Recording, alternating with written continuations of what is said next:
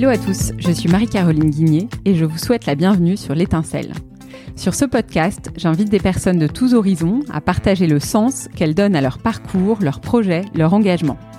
Entrepreneurs, philosophes, sportifs, écrivains et bien d'autres ont accepté de livrer ce qui les anime et de vous dévoiler les clés de leur cheminement. Mon objectif Vous inspirer. Ma conviction, c'est qu'il suffit de l'étincelle d'une seule de ces rencontres pour vous donner envie de voir plus grand dans la façon d'écrire la suite de votre histoire. Alors, assez parlé, c'est le moment d'emplir vos poumons et vos oreilles de se concentrer d'oxygène. Bonne écoute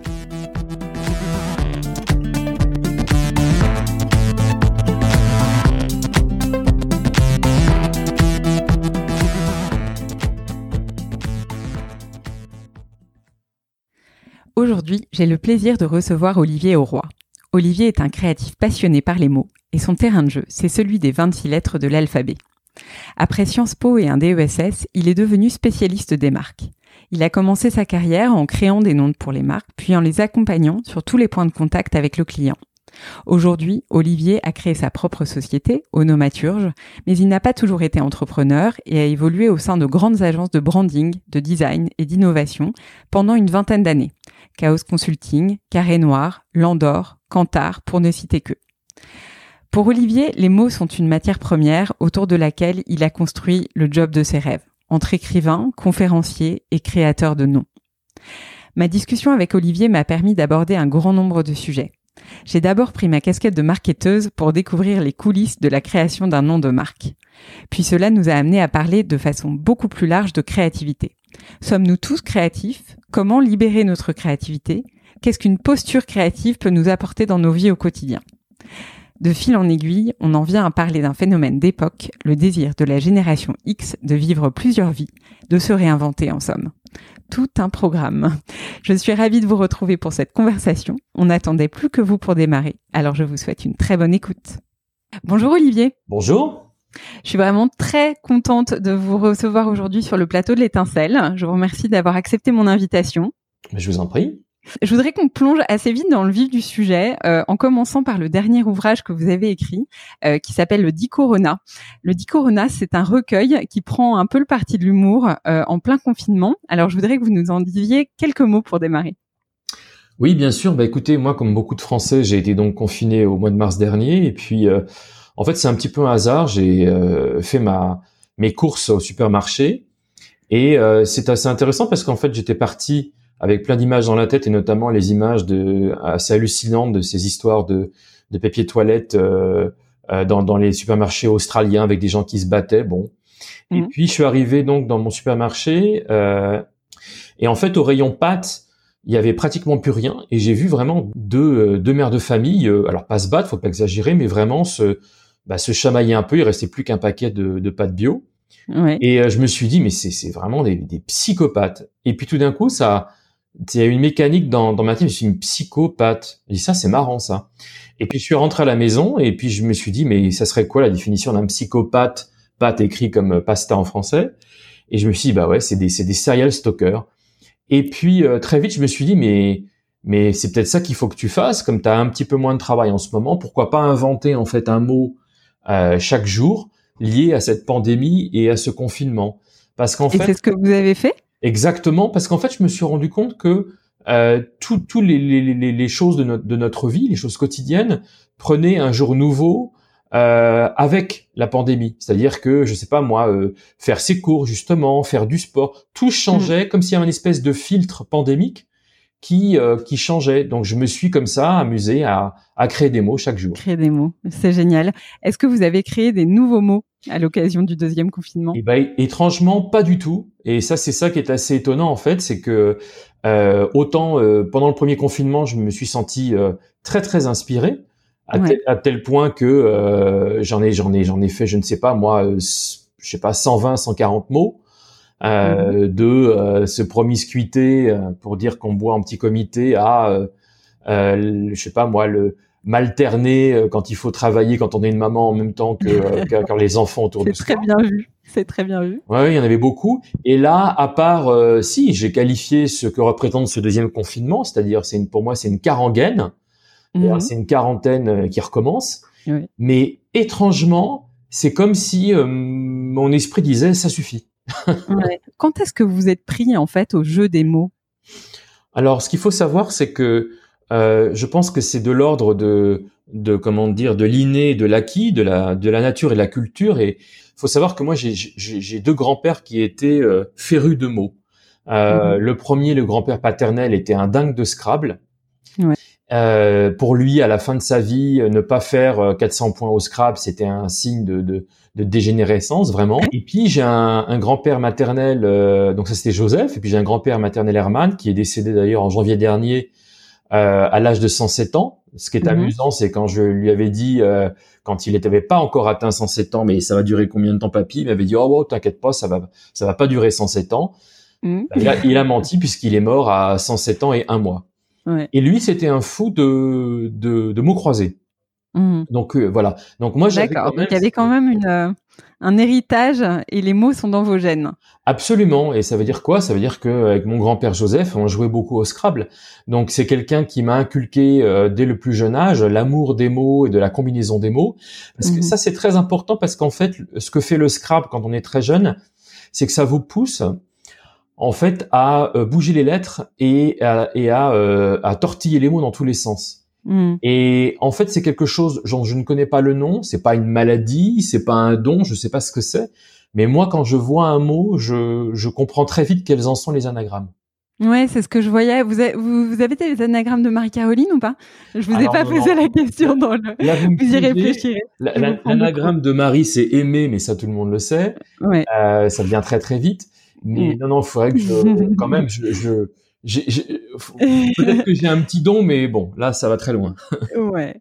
Euh, alors, vous avez fait des mots un peu votre cœur de métier. Oui. Euh, et d'ailleurs, euh, vous avez créé plus de 100 marques. Alors moi, la question qui me venait, c'est de laquelle vous êtes la plus fière et pourquoi? Alors, ce qui est marrant, c'est qu'en fait, je suis le plus fier de est-ce que la première que j'ai faite et de la dernière? Donc en fait, mhm. la première c'était euh, euh, j'étais encore stagiaire, j'étais dans, dans, dans, l'entreprise où j'étais et, et euh, comme c'est un, c'est un peu comme euh, un spectacle de danse ou un match de foot, il y en a un qui se blesse et il mhm. faut le remplacer. moi, ça a été mon cas. Et je me suis retrouvé donc euh, en face des, de la direction de la SVTU, la Société Versaillaise des Transports Urbains, ça fait très RATP. Ouais. Ils voulaient changer de nom parce qu'ils trouvaient que SVTU était pas assez, euh, euh, comment dire, assez beau. L'amour, ils avaient raison. Hein. ils avaient raison, exactement. Et puis ils m'ont donné un cahier des charges qui était assez hallucinant parce que c'était euh, euh transport en commun, bus, Versailles, Louis XIV. Enfin, faut vraiment. Euh. Et moi, je, je, me suis souvenu que le que le surnom de Louis XIV c'était Phébus, le roi soleil. Ouais. Et en fait, la directrice de communication a dit, a eu un coup de cœur, ce qui n'arrive jamais dans mon métier, et a dit, je pense qu'on trouvera pas mieux euh, parce que euh, c'était quelqu'un de très intelligent qui savait se projeter. Euh, dans Phébus, il y a Bus et puis Phébus, le, le, roi soleil. Et, et, en fait, 15 ans après, enfin, qu'est-ce que je raconte? Non, plus de 20 ans après, le nom est toujours là. Les, Versailles l'adorent. Et mm. ça, c'est vraiment une grande fierté. Ouais. Et le, et le, le, deuxième qui est arrivé, ça m'est arrivé il y a un peu moins d'un an, c'est deux jeunes femmes en fait qui euh, qui ont créé leur marque de vêtements de 0 à 6 ans. Oui. Et euh, elles m'ont dit ce sont des c'est une marque en fait qui qui de enfin ce sont des vêtements qui n'ont pas d'obsolescence programmée. Mm-hmm. Et moi je suis arrivé très vite au mot de perpète. Alors une mm-hmm. a dit mais euh, perpète tu t'es dingue prendre perpète c'est prendre la prison à perpétuité. Et il y en a une qui a dit non non non mais c'est vachement intéressant galipette rouspette on est vraiment dans un univers enfant. Ouais. Et puis surtout, elle avait vu que euh, quand on faisait perpète sur Google en termes de SEO, il y avait, euh, bah, il y avait, rien quoi. Il y avait que. Il n'y avait pas de marque pour enfants. Voilà. Et au moment où je vous parle, un an après, ce qui est exceptionnel, c'est qu'en fait, quand on fait perpète sur Google, on tombe sur leur marque. Ouais, c'est génial. C'est une grande fierté. Et je dois vous dire que, en fait, comme on avait discuté un petit peu de ça avant et que vous m'aviez parlé de perpète, j'en ai parlé autour de moi et euh, le nom fait mouche. Euh, Les, gens à qui j'en parle autour de moi adorent. Alors du coup, ça m'amène vers euh, vers quelque chose, euh, un step après, parce qu'il n'y a pas que le nom de marque, il y a aussi toute la force euh, au global d'une marque. Et vous, vous ne vous contentez pas de baptiser des marques, vous les accompagnez aussi dans leur positionnement, dans leur stratégie, dans leur branding. Euh, quand vous avez accompagné des marques aussi prestigieuses qu'HEC Paris, qu'Orange, Selecta, euh, finalement, à quoi est-ce que euh, vous faites attention pour justement créer cette force de marque et pour ancrer la marque dans quelque chose de très solide? À quoi ça tient? Alors déjà, je pense que c'est un ensemble de, d'éléments qui se combinent. Si on si on fait, si on commence d'abord avec le nom, si le nom est bon, la piètre qualité du produit ne fera pas illusion longtemps. Mhm. Si le nom est mauvais, il peut handicaper le produit. Hein, donc c'est ça un petit peu l'équation. Après, euh, une marque, c'est plein de choses. C'est le nom, c'est le logo, c'est la façon dont, dont, dont, les gens se comportent. Euh, Mais si vous voulez, moi je pense que l'essentiel, c'est la force du message. Si vous prenez par exemple, je sais pas moi, euh, Sony, les gens pensent innovation immédiatement. Si vous dites Apple, ils vont avoir aussi des images mentales très rapides. Et en fait, mhm. je pense que il y a la, la, la meilleure façon d'expliquer une marque, c'est que c'est un réflexe. C'est ce qui fait que quand on a plusieurs produits de différentes marques devant devant soi, on va en choisir un ou une parce que le message sera extrêmement euh, puissant dans, dans notre esprit. C'est vraiment une histoire de euh, de, on parle de, de, share of voice, de part de voix. Là, c'est vraiment une histoire de part de cerveau. Euh, mhm. Après, moi, une chose à laquelle je suis très attaché, c'est euh, au-delà de, de, de, de, de, de, la marque elle-même, du produit, c'est l'expérience. Et là, et là, euh, il faut que, je pense qu'il faut que beaucoup de sociétés comprennent que ça n'a rien à voir avec une histoire de digital ou de physique, donc de canal. C'est mhm. vraiment une histoire de d'état d'esprit. Euh, par exemple. C'est-à-dire Ah bah par exemple, moi il m'est arrivé récemment d'acheter une voiture de marque française que je ne vais pas citer. Et en mhm. fait, euh, euh, je devais aller récupérer euh, ma voiture après un contrôle technique. Et je suis arrivé cinq minutes avant, euh, après le déjeuner. Il faisait très froid. J'ai cherché à rentrer et la dame m'a dit sortez monsieur, c'est pas encore ouvert. Voyez.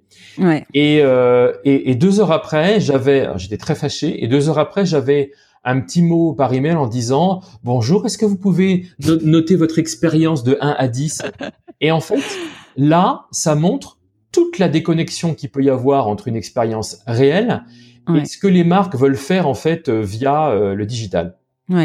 Ouais.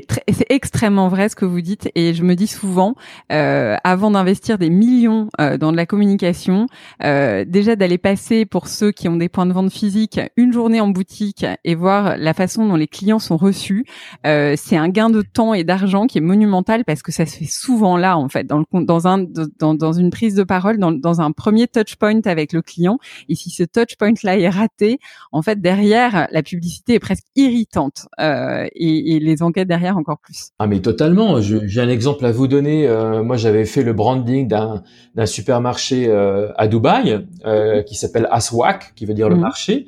Et en fait, on a carrément, quand il s'agit, quand, quand il a s'agit de parler du personnel, on a fait un briefing qui était quasiment un casting.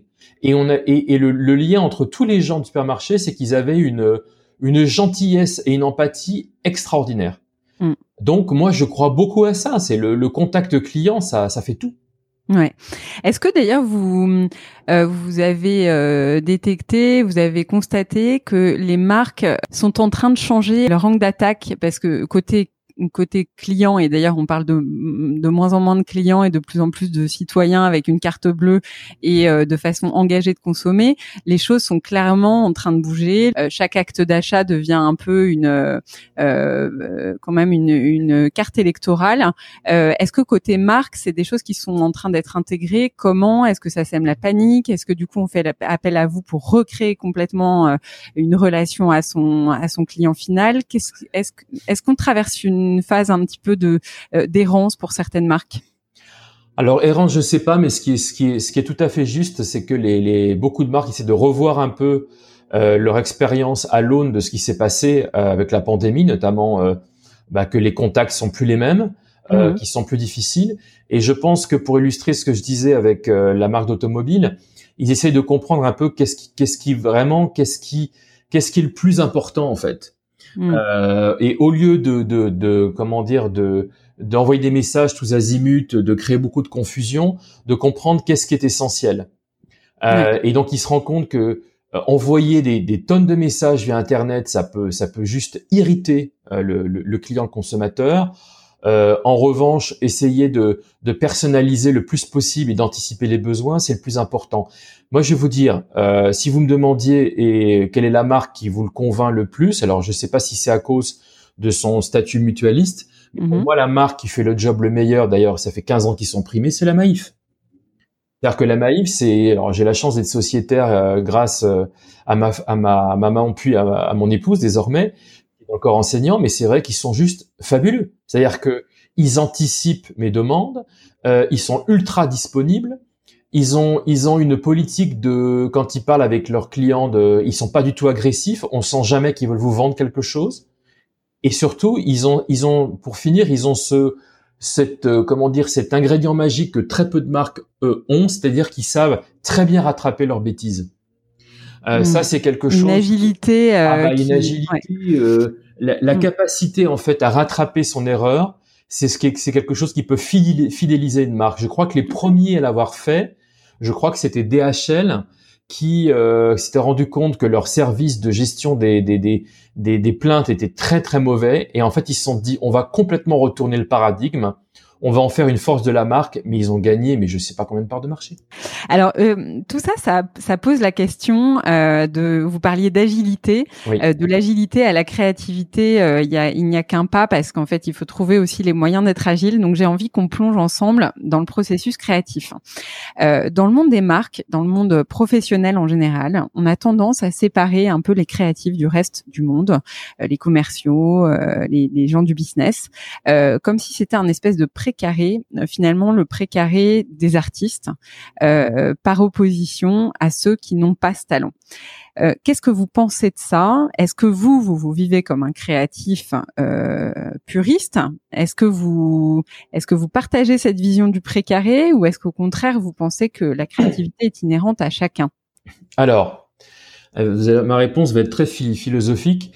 Euh, j'ai parlé récemment à, à, un psy, un psychanalyste qui m'aide d'ailleurs dans dans la rédaction de mon, de mon prochain roman, c'est très intéressant et et, on, et, et, je lui parlais un peu de, de mon enfance. Lui, c'est quelque chose qui est connu, me disait que tout enfant naît extrêmement créatif puisqu'il a même un, un babil, il a même son propre langage, l'enfant.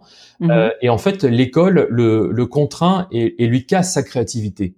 Et après, il y a des gens qui restent créatifs toute leur vie, et il y en a qui, euh, bah, qui, enterrent cette fibre-là. Ouais, bah, c'était Picasso, vous savez, qui disait euh, on est tous artistes quand on est des enfants. Le plus dur, c'est de rester artiste en devenant adulte. Bah, il, a, il, a parfait, il a parfaitement raison. Et en fait, si vous voulez, euh, le, truc, c'est que dans mon métier, alors moi, je, je, ne rencontre pas que des que des personnes créatives le, le, le, alors ceux qui peuvent m'aider, c'est ceux qu'on appelle par exemple les, les, les, planeurs stratégiques qui travaillent sur mhm. la, la, la, la, stratégie, qui eux en général sont sont d'une grande utilité, par exemple pour définir les territoires, les oui. de création. Euh, J'ai un avis un peu plus mitigé sur les commerciaux. Mhm. Euh, il y a deux catégories de commerciaux. Euh, il y a ceux que j'appellerais méchamment les passe-plats c'est-à-dire des mmh. gens euh, qui toute leur vie malheureusement euh, leur métier ne consiste simplement qu'à passer des messages, donc pas forcément très intéressant. Et il y a mmh. ceux qui sont beaucoup plus utiles, qui peuvent avoir une valeur ajoutée, c'est-à-dire qui peuvent critiquer dans le bon sens du terme, apporter des idées, et surtout le plus important, m'aider à euh, euh vendre les idées. Ouais. une fois que j'ai dit ça, moi j'ai jamais été anti qui que ce soit. Euh, comme me disait mon psy, euh, c'est pas forcément chez le comptable qu'on va trouver la plus grande créativité, ça c'est sûr. Mais euh, par exemple, je me souviens d'un sujet quand je travaillais chez euh, Landor, qui est le numéro un mondial du branding. On mhm. avait un, un, sujet sur des pneus, sur la marque BF Goodrich.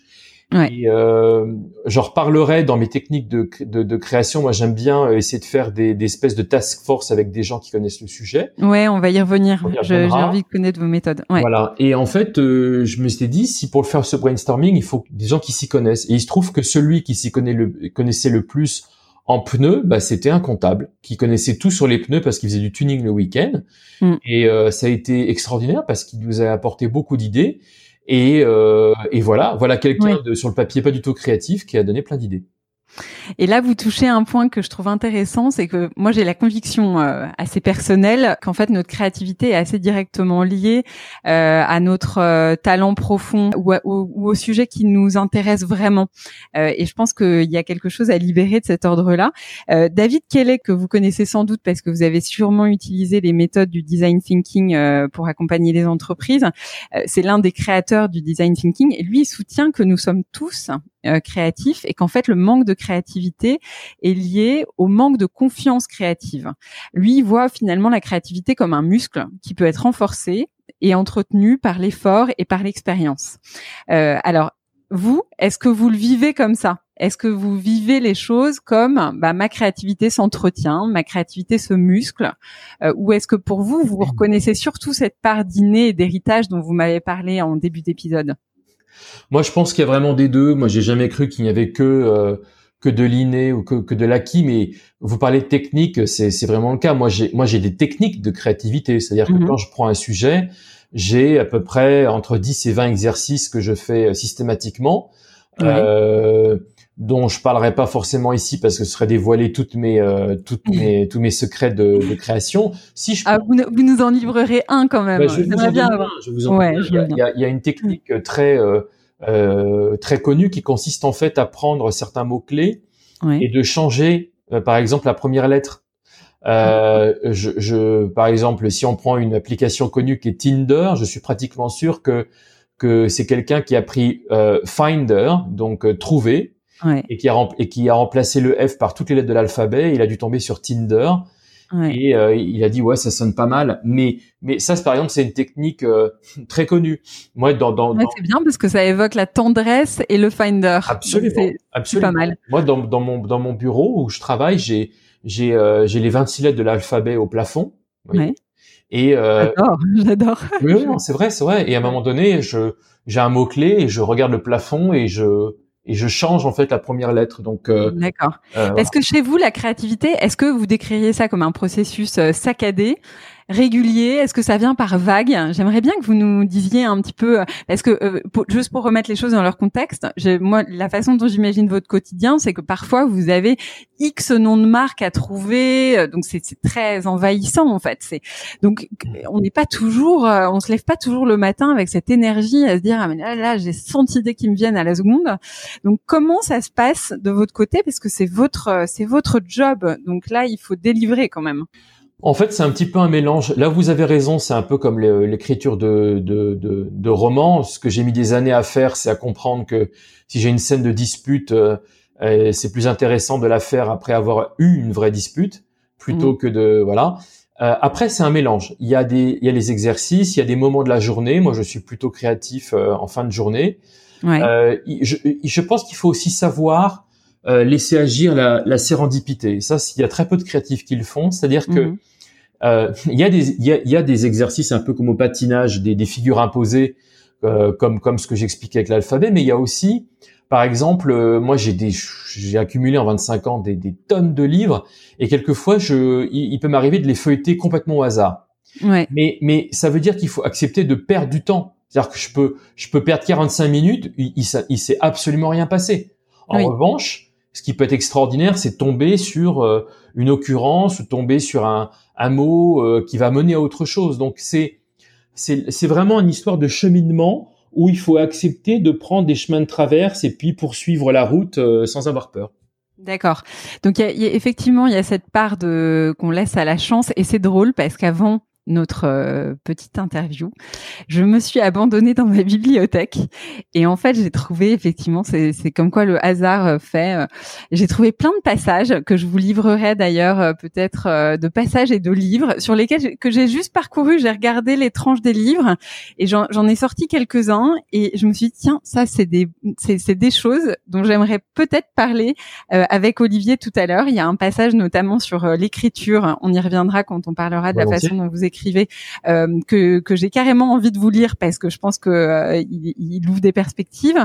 J'ai sorti un livre et je le mettrai dans les notes qui s'appelle La Source que j'avais beaucoup aimé du docteur Tara Swart où elle dit ouvrez votre esprit, changez votre vie et donc elle elle est spécialiste en neurosciences donc c'est c'est une ponte et en fait elle elle elle elle indique vraiment le fait que la créativité vous permet de dessiner votre univers idéal et ça, ça fait écho. On y reviendra à, l'envie que peuvent avoir certains de se réinventer.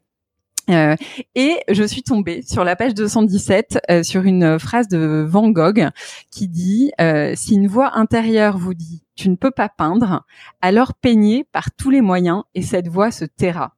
Et en fait, ça, j'avais envie d'en parler avec vous parce que euh, je trouve que dans la créativité, euh, là, on parle des moteurs, donc vous me parlez des heures de créativité, des, des, des, des, disputes qui peuvent vous aider à être plus créatif sur une scène de dispute à écrire.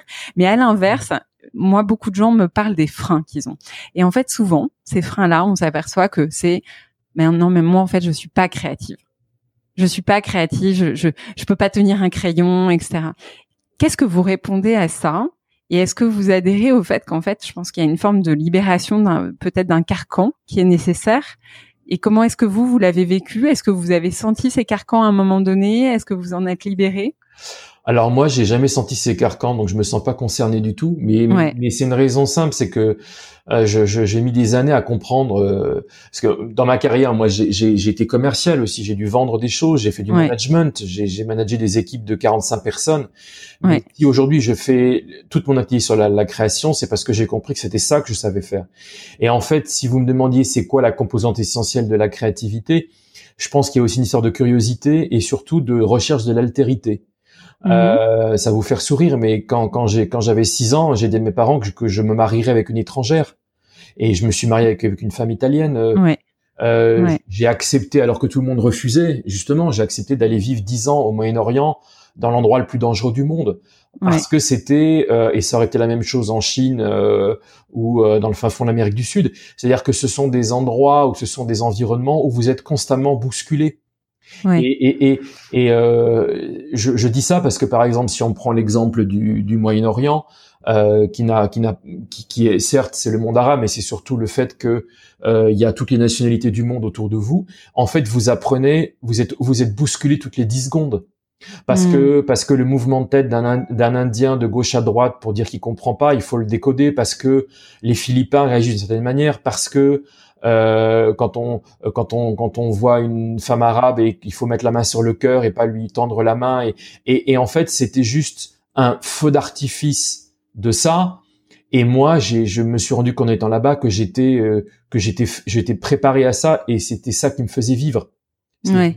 Et, euh, et, Donc vous mettre dans une situation presque d'instabilité, ouais, d'inconfort, ah, d'inconfort. Euh, moi, je déteste. J'en, il y a plein de trucs sur Internet qui, que de, de, d'aphorismes que je déteste, du type euh, ce qui ne tue pas rend plus fort. Alors ça, on pourrait en faire une session ensemble là, sur sur ce truc-là mm. qui m'agace. Et dans les trucs qui m'agacent, il y a il faut sortir de sa zone de confort. Euh, oui, mais le truc c'est que c'est pas donné à tout le monde. Moi, j'ai, mis, euh, euh, vous savez, c'est intéressant parce que j'ai mis des années à comprendre que alors ok, moi je suis créatif, j'aime bien les gens créatifs, mais mais il faut aussi respecter les gens qui ne le sont pas. Ouais. Je, euh, il y a des gens qui sont très bien, ils vont, ils vont passer tout, ils vont passer les 30 ans de leur vie à Angoulême, euh, voilà, euh, en banlieue d'Angoulême, à faire leur petit boulot et, et en allant en vacances euh, tous les ans à la boule. Bah très bien.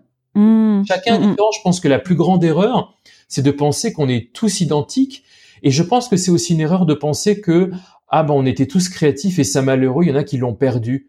Bah ou mm. alors simplement ils bah ils étaient pas destinés à faire ça. Voilà. Ouais, et c'est parce qu'ils recherchent au fond et c'est parce qu'ils les épanouissent. Donc c'est vrai qu'il y a un peu une injonction sociale quand même aujourd'hui, je, je, trouve, hein, à être euh, créatif. Le livre de Julia Cameron qui a qui a fait sensation et qui a été un best-seller qui s'appelle Libérer votre créativité.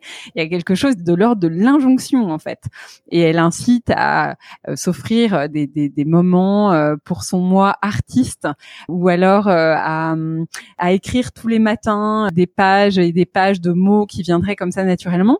Alors pour les gens qui sont réceptifs à ces méthodes-là, c'est génial. Hein. Euh, ça, ça, peut donner des idées sympas, de, de, de s'offrir des moments de créativité. Mais il y a juste, on n'est juste pas tous forcément prêts à ça, et du coup il y a quelque chose presque de l'ordre de la culpabilité à ne pas être créatif, comme si on était un handicapé un peu social. Ben, euh, donc ça, je, Il y a ça, il y a créatif, et puis et puis entre, entreprenant. Quand je parlais d'aphorisme euh, pénible, il y a le fameux euh, euh, où je où je gagne, où j'apprends. Il est pas mal celui-là aussi. Ouais. c'est pareil, mais on n'est pas tous entrepreneurs. Ouais. Il y a des gens qui sont faits pour faire des choses assez répétitives, qui n'ont pas forcément envie de se lancer. Euh, on y reviendra, mais moi, j'étais pas forcément mal à l'aise dans les entreprises avant d'être indépendant. Je j'aimais bien le l'espèce de cocon, euh, l'enveloppe, le cadre de l'entreprise. Ouais. Donc, on va reparler euh, de, du pourquoi. Ouais. Mais, du coup, si je si je reviens au, si on revient à ceux qui aspiraient, parce que je sens qu'il y en a qui sont quand même qui ont cette aspiration à être à se mettre en mouvement. Est-ce que vous recommanderiez des choses à nos auditeurs pour stimuler leur créativité? Quels peuvent être les bons moteurs? Bah, J'ai en tête Aristote qui aimait philosopher en se promenant avec ses disciples parce que euh, le, côté euh, péripate comme ça euh, fait met la créativité en mouvement. Est-ce que vous, vous avez des choses qui vous semblent être intéressantes à partager? Alors, on n'est pas loin de, du péripate. Moi, quand, quand, quand ça bloque, ou en tout cas quand j'ai vraiment envie d'être inspiré, je pars, je pars courir, en fait. Je vais courir. Je fais du jogging. Euh, c'est assez, c'est assez impressionnant d'ailleurs. Euh, euh, je, je, avant de partir, alors si c'est les, si c'est, si c'est l'écriture de roman, je, je lis les péripéties. Mhm. de ce que j'ai à écrire. Et si c'est du nom, je regarde le brief, je parcourir. Et en général, quand je reviens, je, il y a des idées qui viennent. Même quand je cours, à une époque, je le fais plus maintenant, mais à une époque, je courais avec un dictaphone. Ouais, et je, et c'est assez, c'est assez impressionnant. Mais en fait, euh, sans, euh, pour pas décourager ceux qui n'aiment pas courir, simplement le fait de marcher, vous avez raison. Moi, je travaille beaucoup dans le quartier de, de Bourse à Paris, j'ai cette mhm. chance-là. Mhm. Et quand ça bloque, euh, quand mon esprit me dit euh, tu, vas, tu ne vas plus arriver à rien là, tu vas arriver à rien à rester dans ce bureau, euh, bah, je vais à Montorgueil, à Palais Royal ou dans le Sentier et puis ça me libère des, des, des choses. Ou même euh, je suis pas loin de Drouot, le nombre de fois où ça bloquait et j'assiste à une vente aux enchères à Drouot et, et ça me vient. Ouais. Ouais. Mais euh, est-ce que vous, vous avez, euh, j'imagine, dans votre métier, et euh, euh, quand on a ce devoir un petit peu de production, on parle d'ailleurs beaucoup du risque de faire de sa passion un métier parce qu'à force, on, on, peut un peu s'assécher. Est-ce que vous, vous avez connu des pannes des phases de désert auxquelles même le la mise en mouvement, le jogging ne n'apportait pas de solution et comment est-ce que vous les avez dépassées? Non, je, je, je, vais être sincère, ça m'est jamais arrivé. Euh, j'ai pas, j'ai pas, j'ai pas de désert. J'ai, euh, je peux piétiner un peu. Vous voyez, euh, je traverse pas le désert, mais je peux, ça, ça, peut piétiner un peu. Et dans ces cas-là, la recette, c'est qu'il faut, euh, il faut en fait changer de sujet. C'est-à-dire que, euh, je sais pas, moi, je dois trouver un nom de, j'essaie de prendre un truc récent, un nom de, bah, de pizza. Voilà, c'est ça. ça, c'était la semaine dernière. Euh, il y a des pistes. Donc il y a une piste qui va être, je sais pas moi, le euh, la créativité justement autour de la pizza. Donc là, on, là, c'est pas, on se dit ok, on va aller voir les artistes italiens, on va aller voir la Renaissance, bon. Et mm. puis euh, puis je sais pas pour une raison x ou y ça bloque. Et eh ben il faut pas rester là-dessus.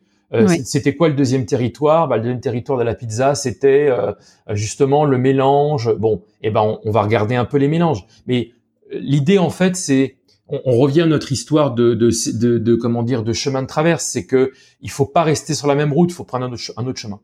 D'accord. D'accord.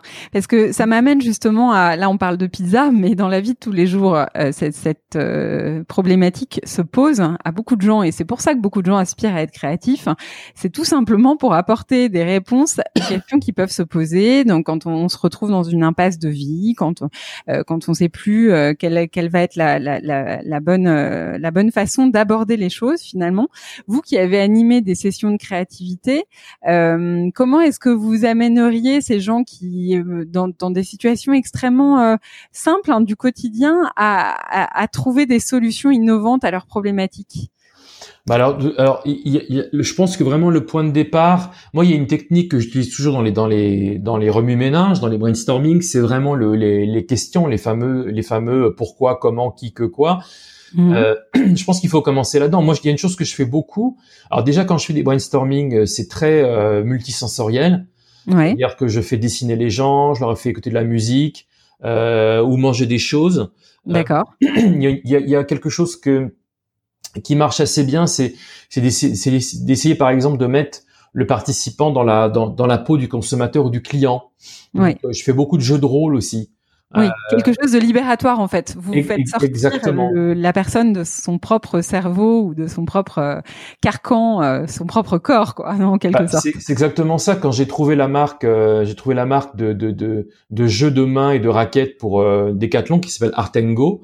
Mhm. Et, euh, Artengo, on l'a trouvé euh, entre autres hein, avec d'autres noms. On a été jouer au tennis avec le client. euh, on on s'est regardé des, des, des matchs de des matchs de tennis de, de Noah ou de McEnroe. Ou par exemple le- l'exemple le plus frappant parce que vraiment ça c'est typique. J'avais je devais j'avais dû trouver le nom de la personne qui boit pas pour le ministère de la santé, Sam. Ouais. Et euh, il y avait plein de noms et et en fait euh, ce qu'on avait organisé c'était euh, en fait on a un brainstorming où il y en avait euh, 10 qui buvaient et 10 qui buvaient pas et après les 10 qui buvaient pas avaient emmené ceux qui avaient bu au restaurant. Ouais. Donc euh, les 10 étaient dans un état pitoyable mais c'était mais ils- du coup ils étaient complètement désinhibés et en fait ceux qui ne buvaient pas devaient noter les idées. Mais Ouais. en, en termes de créativité et c'est extraordinaire parce que et en fait on voit on voit les deux choses, c'est-à-dire qu'on voit qu'il faut mettre il faut se mettre dans le dans l'environnement, le contexte de ce qui nous intéresse, et aussi il faut trouver des moyens de euh, de, de comment dire de sortir de sa bulle. Alors sortir Oui. de sa bulle, c'est bah justement aller sur un terrain de tennis. euh, alors euh, l'utilisation. D'ailleurs, c'est drôle parce que pour reprendre Artengo, Oui. moi, euh, effectivement, ça m'étonne pas que vous ayez, euh, vous soyez passé à l'action parce que Artengo, c'est la balle qui rebondit. On l'entend en fait. On Oui, entend la balle rebondir. Génial. Donc effectivement, on- ce qu'on est en train de, de voir, c'est que la créativité, finalement, elle est assez liée à une forme de liberté. Là, vous Oui. parliez du fait de faire sortir les gens de leur propre carcan. Alors là, j'aimerais qu'on revienne encore une fois à votre parcours. Oui. Après 25 ans de carrière dans des très beaux groupes, euh, vous avez créé votre entreprise qui s'appelle Onomaturge. J'adore ce nom, donc c'est qui, qui est le métier de créer des, des noms. Euh, Est-ce que c'était un rêve d'enfant pour vous d'être à la tête de votre propre entreprise? Eh ben pas du tout. Pas du tout? Non, non, pas du tout. Moi, je, comme, comme je le disais un peu précédemment, j'aime bien la boîte, c'est-à-dire que Ouais. j'aime bien, euh, j'aime bien le côté, euh, il y a des gens, il y a un lieu, il y a, on se retrouve, il y a des codes. Euh, c'est vraiment une, c'est un microcosme en fait. Et euh, mais en fait, je me suis rendu compte en vieillissant que d'abord, plus je, plus je progressais dans le, dans la hiérarchie où j'avais des responsabilités, moins j'apprenais.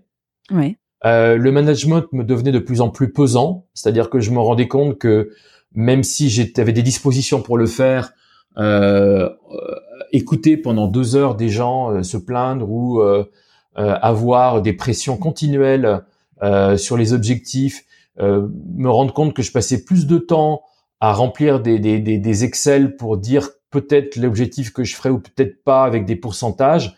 Mais en fait, je me rendais compte que je faisais de moins en moins ce que j'aimais, c'est-à-dire euh, Mhm. créer. euh, Mm. et, et puis, euh, mais je pense que c'est vraiment un cheminement. Et, euh, et en fait, je suis passé moi de de- de- de- d'agence de, création de nom à, à- en, en- en fait, si vous voulez, c'est vraiment une histoire de. Quand je disais que je recherche la, la, la difficulté, je me suis rendu compte qu'à un moment donné, à chaque fois, j'ai l'impression que je suis dans une impasse et que je fais tout pour en sortir.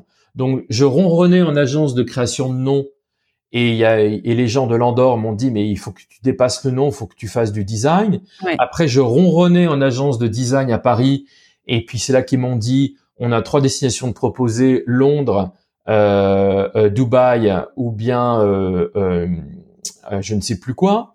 Mhm. Et puis à un moment donné, euh, quand j'étais au Moyen-Orient, ben c'est pas que je ronronnais, mais j'avais l'impression que ne parlant pas couramment arabe, j'avais un plafond de verre.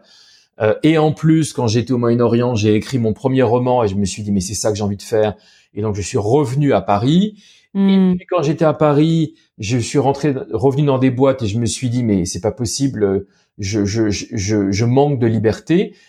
Et tout d'un coup, je me suis dit mais et voilà, il faut que tu arrives à, à te créer ton espace pour en même temps gagner ta vie et en même temps gagner ta liberté pour écrire. En fait, ce- le vrai critère, ça a été euh, la, la, la, la liberté. Tout d'un coup, Mm. euh, quand j'ai écrit Onomaturge, j'ai- je me suis rendu compte que j'étais libre de choisir mes horaires, que j'avais plus d'hierarchie, que la, en fait, si vous voulez, l'illusion, c'est que quand les gens ils sont euh, ils sont salariés, ils disent ah mais j'en ai marre parce que j'ai un maître. Enfin, j'ai un chef, quoi. Mmh. En mmh. fait, ça, ça c'est un faux problème parce que quand on est indépendant, le nouveau maître, c'est les clients qu'on doit trouver. Le vrai maître, en fait, c'est les clients. Mais simplement, le problème, c'est que quand j'étais dans les, dans, dans, dans les autres boîtes, moi, je, je savais que j'avais des dispositions, par exemple, bah, sur le nom, sur le design, et je me rendais compte que je n'arrivais pas à m'épanouir ou à dire exactement ce que j'avais à dire parce que il y avait le carcan de la société ou, d'un, ou, de, ou de je ne sais pas combien de contraintes. Oui. Et en fait, je me suis rendu compte avec beaucoup d'étonnement et de et d'émerveillement que maintenant que j'étais tout seul, et eh ben en fait, je pouvais parler au nom d'Olivier et je pouvais dire tout ce que j'avais à dire avec. D'accord, c'est cette forme de liberté, parce qu'effectivement, on parle souvent de la liberté de l'entrepreneur, et moi j'avais envie de vous demander si au final cette liberté que vous aviez été chercher, euh, est-ce qu'elle était réelle aujourd'hui? Alors je, je vois qu'il y en a, pour vous, oui, mais il y a beaucoup d'entrepreneurs qui disent j'ai été chercher une liberté euh, euh, dans ce dans ce rêve d'entrepreneuriat, et puis au final, bah, je me suis retrouvée avec euh, mon actionnaire, euh, mes journées de, de, de 48 heures à faire rentrer dans 24 euh, euh, et donc euh, finalement, je travaille jour, nuit, week-end, et donc finalement, je suis moins libre que ce que j'étais avant dans le salariat. Non, mais il y a, y, a, y a, une chose de toute façon qui est fondamentale, c'est c'est la passion. C'est-à-dire que je, mmh. pardon, moi, je, moi, j'adore ce que je fais et euh, il faut, il faut, il faut que nos auditeurs en aient conscience. Je, si je suis passionné par une création de nom, euh, euh, il faut être capable de rester sur des dictionnaires ou pendant pendant quatre ou cinq heures d'affilée. Moi, il m'est déjà arrivé de, de me rendre compte qu'il est deux heures du matin. Ouais. Euh... D'ailleurs, je, je, je, voulais y revenir parce que la recherche de nom, c'est pas du tout anodin et quand on se met à rechercher un mot pour, en fait, c'est très envahissant. Euh, ce process parce qu'on peut pas cloisonner vraiment son esprit à réfléchir sur certaines plages horaires et à ne pas réfléchir sur d'autres. Comment est-ce que vous faites pour gérer ça de, On parlait justement de la liberté de l'entrepreneur pour que quand même votre esprit soit pas complètement mobilisé parce qu'il y a quand même une tendance après à occulter d'autres dimensions de sa vie? Vous arrivez à gérer cet équilibre? En fait, je l'ai géré en l'acceptant. En fait, ce qui, en fait, je me suis rendu compte que moi, j'ai été éduqué dans des, dans, dans, une école où on m'apprenait toujours à, à, faire mes devoirs en avance. Mmh Et euh, le, le, le, résultat de ça, le résultat de 10 à 12 ans de ça, c'est que même aujourd'hui dans la vie professionnelle, si j'ai un truc qui, qui, qui pendouille, qui reste euh, à faire sur le post-it, je, je, je le vis très mal. Donc, donc j'ai été conditionné à, à, à, à, cocher à cocher le truc et, et au-delà de ça, j'ai fini par comprendre que ce qui motivait en fait, ce qui suscitait ma créativité, c'était mhm. d'avoir un cadre. C'est-à-dire que le pire des cahiers des charges qu'on peut me donner, c'est ah mais vas-y, Blue Sky, tu as toutes les libertés du monde. C'est horrible pour moi. C'est très intéressant. Vous pouvez être créatif sur à peu près tout euh, du moment que le terrain est défini. Ah mais je suis créatif quand je suis contraint. C'est-à-dire mmh. que euh, quand j'avais donné quelques interviews, notamment aux Parisiens euh, ou je sais plus à quel quel média, quand j'ai écrit le dit Corona, c'est qu'il m'avait demandé, il m'avait dit mais vous euh, vous viviez comment le, le confinement? Moi j'avais dit mais très bien, j'ai un super cadre en fait. Mmh. C'est-à-dire que euh, euh, moi, si le, le, le il m'est arrivé sur une création de nom pour un pour un parfum Guerlain, je me souviens, il m'avait dit ah oui c'est un parfum pour tous les hommes et, avec l'homme avec un grand H c'était catastrophique comme cahier des charges. C'est difficile. voilà. Et le jour où ils m'ont dit non non mais alors après quatre créations, euh, quatre échecs et beaucoup de larmes, le nouveau il avait dit non non non le, le cahier des charges c'est bandit.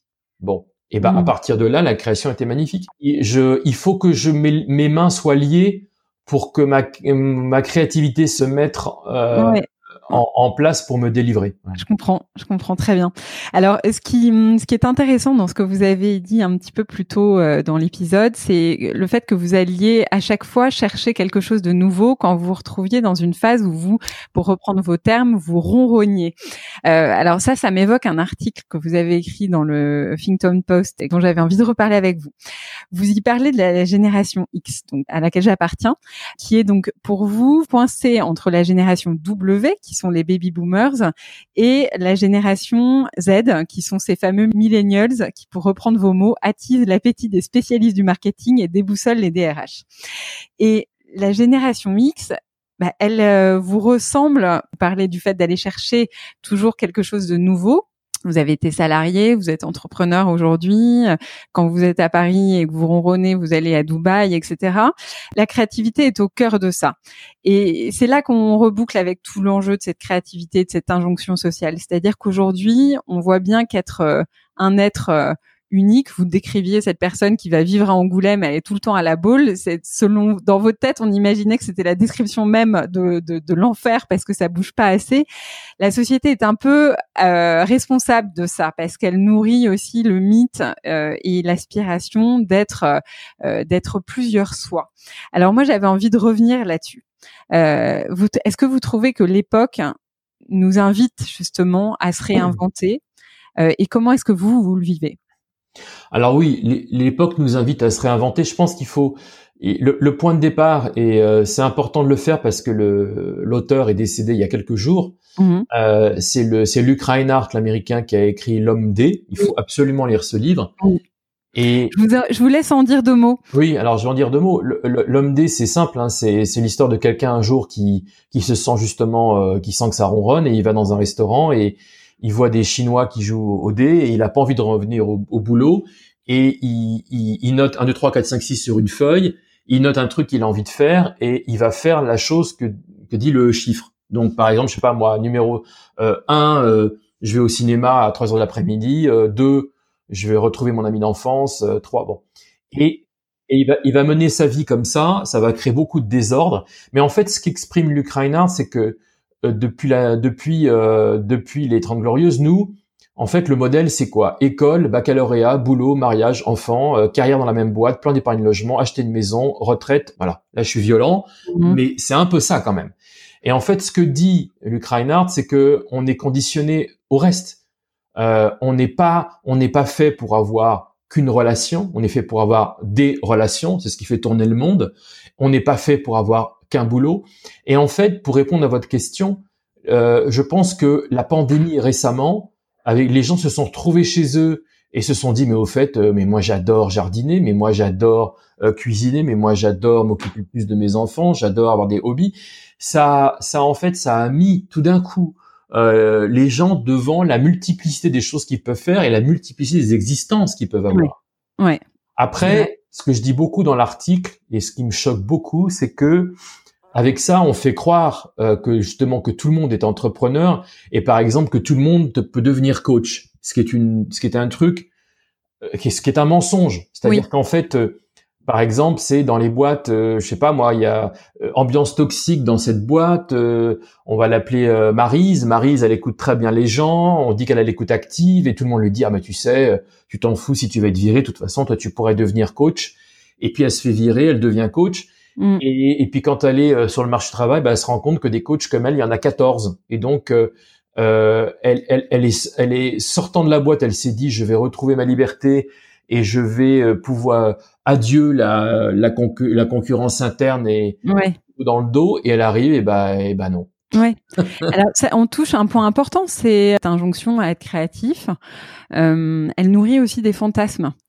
Oui à quel moment est-ce que euh, on peut euh, essayer de discerner quand la créativité est quelque chose de positif qu'elle nous emmène dans un chemin qui nous aide à voir plus grand et quand est-ce qu'elle nous emmène dans des chemins qui sont en fait des fantasmes et des leurs? Moi, moi, je suis pas un bon exemple parce que j'adore prendre des routes mm. et alors, alors il y, a, quelque chose de très de très particulier chez moi qui qui s'est exacerbé depuis 2011 Mhm. depuis 2008, pardon, c'est-à-dire depuis le moment où j'ai commencé à écrire un roman. D'ailleurs, 2008, c'était, on était au Moyen-Orient, euh, crise économique mondiale, moins d'activité. Donc là, euh, mon instinct de survie et de créatif me dit bon, qu'est-ce que je fais? Et je me suis dit mais pourquoi t'écris pas un roman? T'en as toujours rêvé? Mm.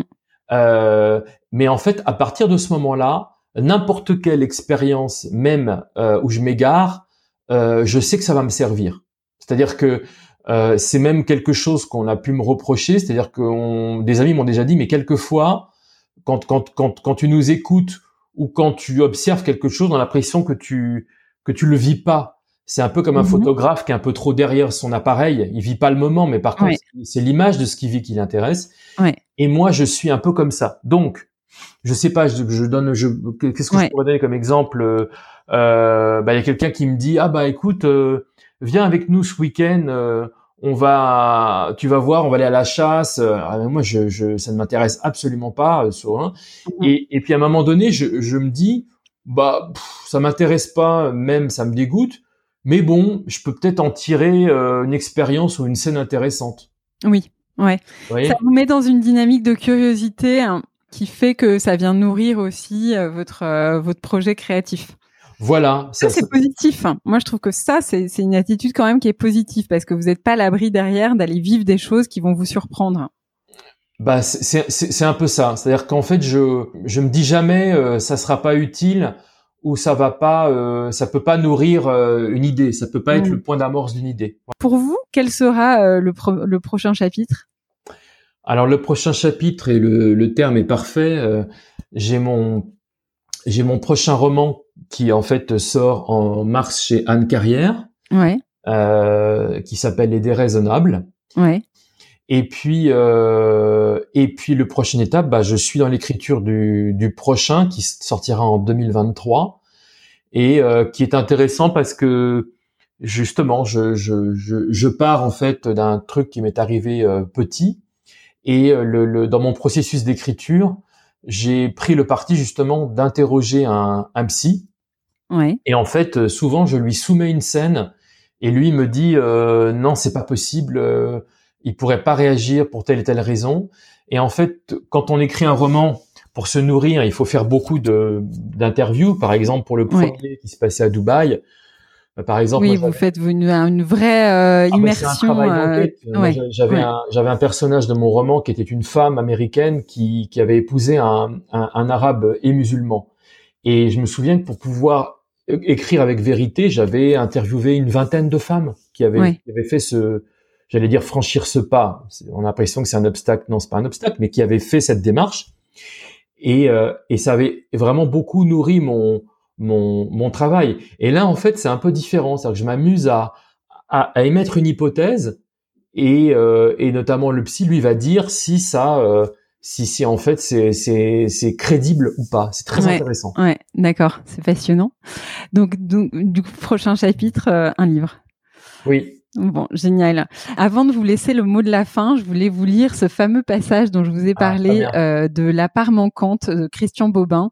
Parce que s'il y a bien un, un, écrivain dont je trouve qu'il manipule les mots euh, avec, euh, il joue avec les mots en fait plus qu'il ne les écrit. Je trouve qu'il y a une espèce de poésie dans sa prose. Et en fait, le passage sur lequel je suis tombée tout à l'heure et que je voulais vous, vous lire, c'était celui-là. C'est c'est quoi réussir sa vie sinon ce là cet entêtement d'une enfance, cette fidélité simple, ne jamais aller plus loin que ce qui vous enchante à ce jour, à cette heure. Empruntez ce chemin qu'on ne suit qu'à s'y perdre. Il n'y a pas d'apprentissage de la vie. Il n'y a pas plus d'apprentissage de la vie que d'expérience de la mort. La rupture avec soi est le plus court chemin pour aller à soi. Bah, je lirai volontiers. Moi, j'aime beaucoup Christian Bobin. On, on, l'a bien senti dans l'extrait que vous avez cité, c'est-à-dire qu'il arrive avec des mots euh, il, a, il, a, utilisé l'adjectif de simple. Avec des mots simples, il dit des choses d'une profondeur euh, extraordinaire. C'est un vrai talent. Ouais, c'est admiratif. Bon, alors de, du coup, je laisse à l'onomaturge le mot de la fin. Bah écoutez, mon, le mot de la fin, c'est euh, heureux les créatifs parce que euh, sont rarement déprimés. Et en fait, c'est une découverte que j'ai faite récemment. Je parlais de, de, de du psy qui m'aide à écrire mon roman et je lui disais euh, c'est ça qui est intéressant, c'est qu'en parlant des personnages, on, en arrive à parler de soi. Donc, euh, alors que ce n'est pas ce qui était prévu, on, y arrive. Et je disais au psy que moi, je, je, je, je croise des doigts. En tout cas, j'ai, j'ai jamais été déprimé. Je suis, je ne suis pas déprimé. Et il me dit, mais c'est normal, parce c'est parce que vous êtes très créatif. Et donc, j'ai essayé de comprendre pourquoi. Il dit parce qu'en fait, le créatif est perpétuellement en train de, de, chercher des nouveaux mondes euh, pour s'inspirer. Et d'ailleurs, il suffit de repenser euh, c'est une petite anecdote, mais je trouve ça intéressant à Jean-Paul Gaultier. Hein, Jean-Paul. Gaultier qui disait, qui est, je crois qu'il était du côté de Bagneux, je crois. Et on lui avait dit, mais comment vous êtes devenu créatif? Il dit, mais moi j'étais créatif, mais c'est vrai que je m'ennuyais tellement dans ma banlieue que que j'inventais. Euh, j'ai inventé pendant dix ans toutes mes futures connexions. Et l'ennui, l'ennui est une très très bonne, est un très beau moteur à la créativité, effectivement. Voilà, encore faut-il avoir les ressources et le tempérament et, et les, atavismes pour le, le comprendre. Euh, mm. Elton John, c'est pareil. Elton John, il a dit, mais je m'ennuyais dans ma banlieue londonienne. Elle a dit aussi, je pense que c'est là que j'ai inventé mes, mes, mélodies pour les 20 prochaines années. Donc, euh, donc oui, mon, le mot de la fin, c'est euh, heureux les créatifs et ceux qui ne le sont pas assez, faites tout pour le devenir, comme ça vous serez plus heureux. Bah, je vous remercie beaucoup, Olivier. Olivier, euh, le, titre de l'épisode sera créatif, libre et heureux, parce que je trouve que ça vous, ça vous correspond. Je vous souhaite le meilleur pour l'ouvrage à venir et je vous dis à très bientôt. Merci beaucoup. Merci. Olivier. À bientôt. Au revoir. À bientôt.